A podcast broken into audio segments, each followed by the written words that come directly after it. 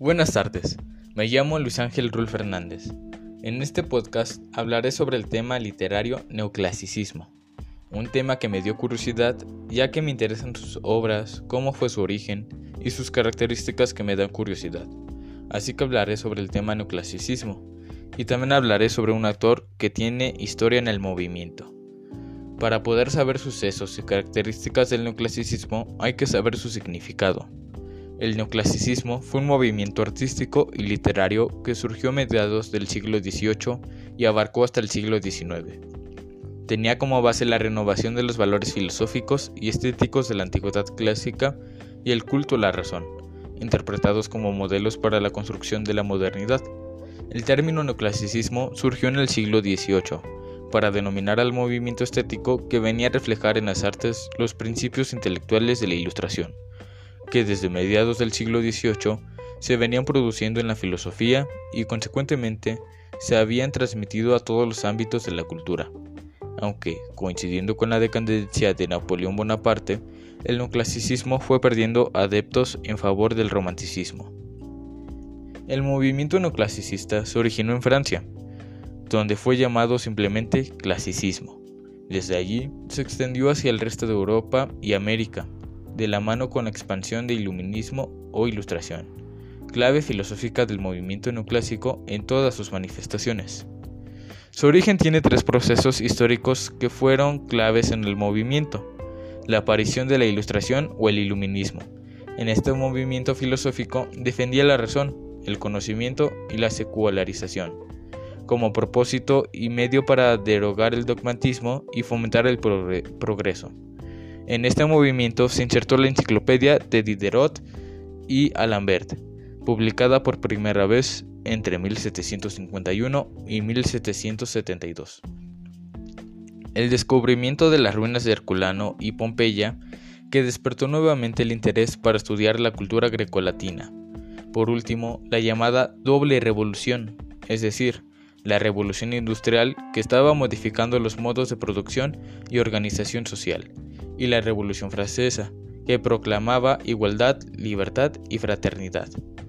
Hacia finales del siglo XVII y la primera mitad del siglo XVIII, en Europa dominaba el arte barroco. En Francia particularmente dominaba el rococó, en la corte. Inspirados por los valores de la Ilustración, pronto surgieron detractores de tales estilos, pues los consideraban excesivos. Confusos y recargados, y los relacionaban al fanatismo religioso, a la corrupción aristócrata respectivamente. En este contexto nació el neoclasicismo, un movimiento artístico confesional, es decir, con programa propio que reaccionaba contra la tradición artística anterior, proclamando una revolución estética y filosófica. Características generales del neoclasicismo. Aunque en apariencia el arte neoclásico transmite cierta frialdad, en realidad pretendía ser un arte verdaderamente revolucionario en su intención, al menos en su primera etapa. Los artistas genuinamente deseaban participar en el nacimiento de una cultura basada en la razón, la moral y el progreso. Por ello se plantearon seguir una serie de características y valores. Carácter didáctico y moralizador. El propósito y fin del neoclasicismo era la educación, y la moralización de la sociedad con miras a la construcción del proyecto moderno. Los artistas y escritores creían que a través de sus obras ayudaban a difundir los valores necesarios para construir su sociedad racional, moral, culta y progresista, que superara la ignorancia, a la que veían como madre de la intolerancia y el dogmatismo. Valores. Entre los artistas existía una convicción por crear una estética que le conferiría un nuevo sentido al paso de la tradición a la modernidad, bajo una escala de valores que se consideraban racionales y en esa medida universales. Entre ellos estaban la libertad, la idea de patria, el heroísmo y el espíritu de sacrificio, rigor y autodominio. Inspiración en el arte de la antigüedad clásica. El neoclasicismo retoma la indagación e investigación de la antigüedad clásica y le confiere un nuevo sentido. Le interpreta como expresión culta y modelo ético de carácter universal y racional. La inspiración de la antigüedad clásica ya se había visto en el Renacimiento, pero mientras los renacentistas acudían a ella como un método para conocer la naturaleza. Los neoclásicos la interpretaban como una referencia moral en la cual fundar el proyecto moderno. Se trataba, pues, de una idealización moral del pasado grecolatino. Equilibrio, proporción y simetría. Con la antigüedad clásica como modelo, resurgió el interés en el equilibrio, la proporción y la simetría, valores propios del arte griego del periodo clásico. De esta manera los artistas neoclásicos rechazaban el efectismo, la espectacularidad y el exceso decorativo del arte barroco y rococó.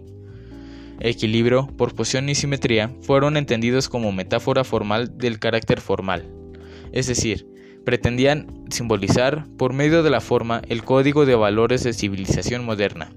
Este canon se aplicó en las partes plásticas, la música, la arquitectura y la literatura.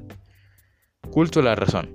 Los artistas y escritores neoclásicos venían a la razón como una diosa garante del orden civilizatorio, el racionalismo en la composición estética, es decir, la representación organizada y metódica, así como los temas que resaltaban la templaza, la virtud y el autodominio. Era una forma de ejercer y difundir el culto a la razón. Universalidad. Paradójicamente, el nacionalismo emergente de aquellos años aspiraba a la universalidad, que se expresara en la conclusión de todas las civilizaciones en una narrativa racionalista al menos en la conformación de un Estado nacional laico y republicano de vocación universal, que acogiera por igual a todos los ciudadanos. Temas. Los temas de neoclasicismo se vinculan con el compromiso político de sus artistas, aunque muchas veces fueron instrumentalizados por los gobiernos, lo que conllevó a la estandarización de los contenidos y a la pérdida de su eficacia revolucionaria. El arte neoclásico abordaba especialmente temas con la historia grecolatina, modelos morales, la historia del republicanismo y de la Revolución Francesa y la mitología romana, como alegoría de la virtud. Seguía existiendo igualmente los géneros del retrato individual y colectivo. Junto a esto persistían algunos otros temas de menor interés en la escala de valores del movimiento, por ejemplo, la pintura religiosa de una inspiración cristiana. Uno de los autores literarios que tuvo historia en el movimiento del neoclasicismo fue Tomás de Iriarte. Tomás de Iriarte nació el 18 de septiembre de 1750 en el puerto de la Orotava, en la isla de Tenerife. Era hijo de don Bernardo de Iriarte y doña Bárbara de las Nieves Hernández de Oropesa. Una familia muy culta, varios de cuyos miembros se distinguieron como escritores y humanistas. Aprendió latín, griego y francés. A temprana edad de 14 años se trasladó a Madrid junto a su tío, al que sucedió tras la muerte de este. En su puesto de oficial traductor de la primera Secretaría de Estado en 1771, cuidó de las tres ediciones de la gramática de su tío, que reconoció muy atentamente, y de la recopilación y publicación de los dos tomos de obras sueltas en este. En junio de 1776, el rey lo nombró archivero general del Congreso Suprema de Guerra. Su carrera literaria se inició como traductor de teatro francés. Tradujo además el arte poética del Horacio, aunque fue muy discutida su versión. Tomás Iriarte fue el primer dramaturgo que consiguió dar como una fórmula que uniese las exigencias de los tratadistas del neoclasismo literario con los gustos del público. El éxito le llegó con la presentación de su obra El señorito mimado. Era asiduo a las tertulias, saraos y reuniones tanto políticas como culturales. Fue, pues, el prototipo del cortesano dieciochochesco. Su reconocimiento literario es obra principalmente de sus fábulas literarias, consideradas de mayor calidad poética que las de Félix María Samaniego, en las que ensayó la utilización de diversas estrofas y versos, algo poco corriente en el género de la fábula. Murió de gota el 17 de septiembre de 1791 en Madrid. Además de hacer comedias reformistas, su mayor popularidad se debió a las fábulas literarias, publicadas un año más tarde que las de Samaniego, donde reunió una serie de poemas satíricos y moralizantes que encierran muchas veces una burla feroz de sus coetáneos. El autor aplicó a estos aprólogos los preceptos clasicistas, se hizo eco de las ideas estéticas imperantes en su tiempo y se sometió a las reglas de universalidad, unidad formal y didactismo. Entre sus obras destaca Hacer que hacemos de 1970, Los literarios en Cuaresma de 1773, La música de 1779, El don de gentes 1780, Fábulas literarias de 1782, El señorito mimado de 1783 y La señora malcriada de 1788. Eso fue toda mi investigación. En mi opinión, se me hace muy interesante el movimiento neoclasicismo. Ofrecía una crítica de las costumbres, reflexionando sobre el papel de la mujer y sobre la importancia de la educación. Hay que destacar que España, de todos los países europeos, resistió al neoclasicismo y continuó con el estilo barroco en la poesía y el teatro. El neoclasicismo muestra disciplina y un interés por la educación y el liberalismo. Hasta aquí mi podcast.